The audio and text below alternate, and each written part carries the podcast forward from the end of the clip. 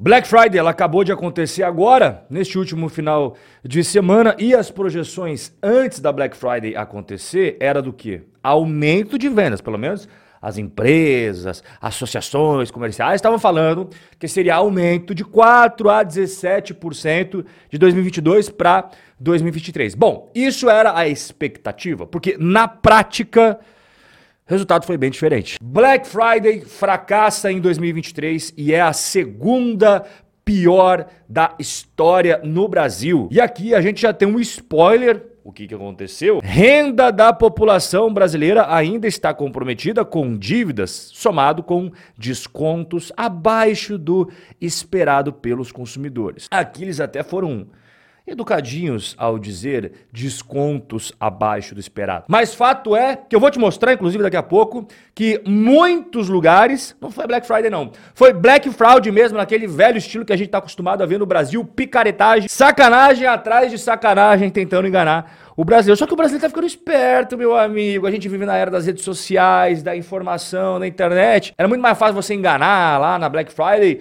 em 2013, 2014, 2015, do que em 2023. Pô, convenhamos, as empresas têm que acordar. Então aquela expectativa de alta de 4 a 17%, na verdade, foi uma retração de 15% nas vendas comparado à Black Friday de 2022. E a Black Friday ano passado já não tinha sido grande coisa não, tá? É, eu vou até deixar aqui como sugestão aqui em cima, caso você queira rememorar, porque eu fiz um vídeo falando da Black Friday daquela época. Bom, fato é que agora, em 2023, nós chegamos ao segundo pior resultado desde que começou a Black Friday no Brasil em 2010. Pô, mas Rob, será que isso não foi no mundo todo não? Né? Brasil, você tá falando que foi uma porcaria. Pois é, aí que tá o pulo do gato. Não foi.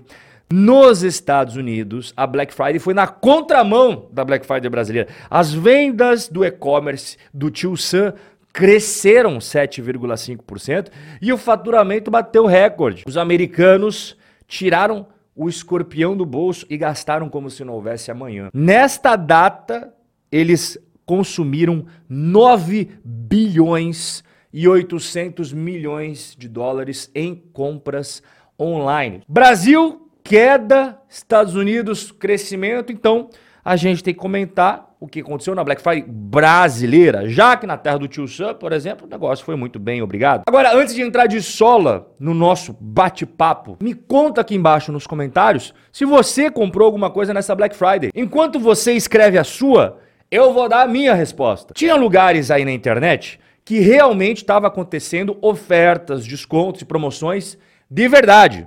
Como é o que você espera de uma Black Friday. Então tinha produto lá que eu sabia já que custava 200 reais, mas pô, tava sendo vendido a 150. Outros que era 500, tinha oferta por 370. Mas não dá aqui pra gente varrer a verdade para debaixo do tapete não. Tinha muita enganação, muita. Sabe aqueles produtos que você já sabe o preço? que você sempre está acompanhando e tal. Então você lembra que, ah, esse daqui sempre é vendido por 100 reais, mais 10 de frete, então eu pago 110. Aí na Black Friday os caras fazem o quê? Abaixa o preço do produto de 100 para 80, só que o frete sai de 10 para 30. Então se você somar, vai dar a mesma coisa. E isso aqui é só um exemplo.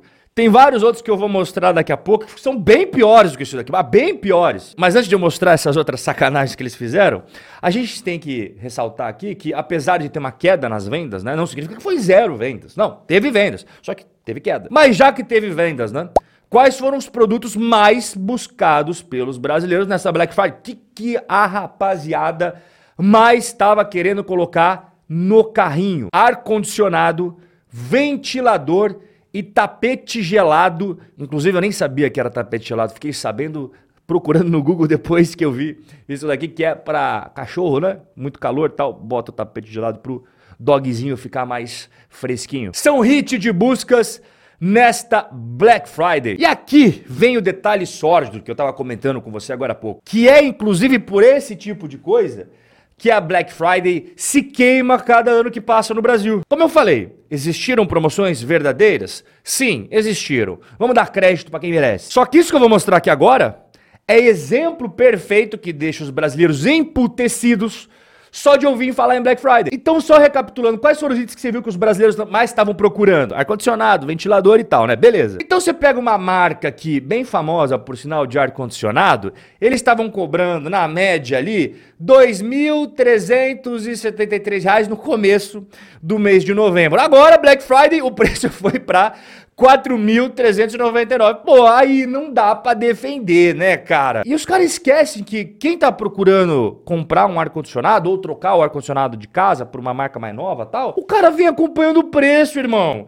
Aí ele já sabe que tá 2.300, 2.400 a faixa de preço. Aí quando ele vai na Black Friday e vê que sobe para 4.400, esse cara nunca mais vai acreditar em Black Friday, pô. Mais um exemplo que faz com que o brasileiro tenha toda a razão de chamar a Black Friday de Black Fraud, pô. E isso muito por causa das redes sociais, por causa da internet. O brasileiro, ele está aprendendo a acompanhar os produtos que ele mais tem interesse em comprar ali, ó, de pertinho. É isso que eu falo, as empresas têm que acordar para 2023. Aquela época de enganar todo mundo com falsas ofertas de Black Friday acabou. O brasileiro Vem pesquisando antes de comprar na Black Friday. E quem disso é o próprio Google. Cara, quem conhece mais os gostos das pessoas na internet do que o próprio Google. O consumidor ficou mais crítico, aprendeu muito nesses 13 anos de Black Friday. Segundo as nossas pesquisas, os brasileiros pesquisam mais antes de comprar. Tanto é prova que as pessoas estão mais ligadas que o número de reclamações na Black Friday bateu recorde. Quando a gente fala em reclamações dos consumidores, é, o pessoal que fica na bronca ali com as empresas, tem dois principais caminhos no Brasilzão, que é o Procon, que é um negócio mais do Estado e tal, e o outro caminho que, por sinal, é muito mais utilizado, que é o Reclame Aqui. E essa Black Friday, ela teve, além dessa retração que a gente já comentou aqui, né?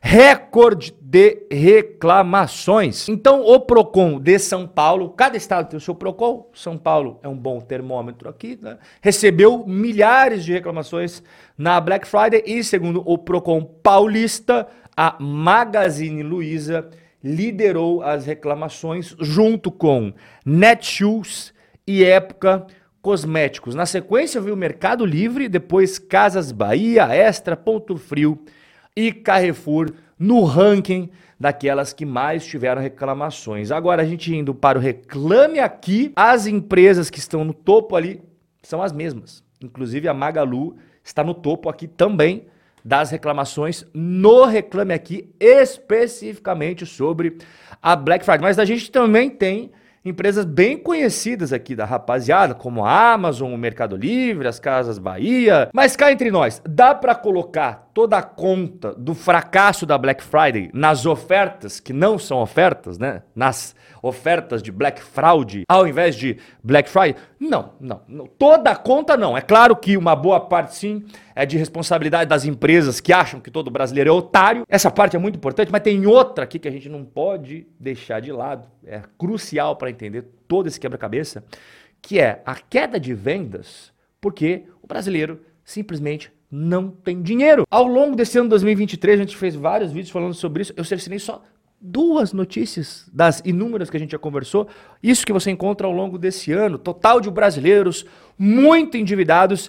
Já é o maior já registrado. Esse nosso bate-papo a gente teve lá em julho, dois meses antes, em maio. A gente teve o um bate-papo lá falando que o ano de 2023 já era alertado para a alta histórica do número de endividados no Brasilzão. Portanto, devido ao fracasso da Black Friday, a Cyber Monday ganhou uma importância maior ainda, com as empresas de varejo agora apostando em descontos ainda mais agressivos, espero que esses sejam verdadeiros, né?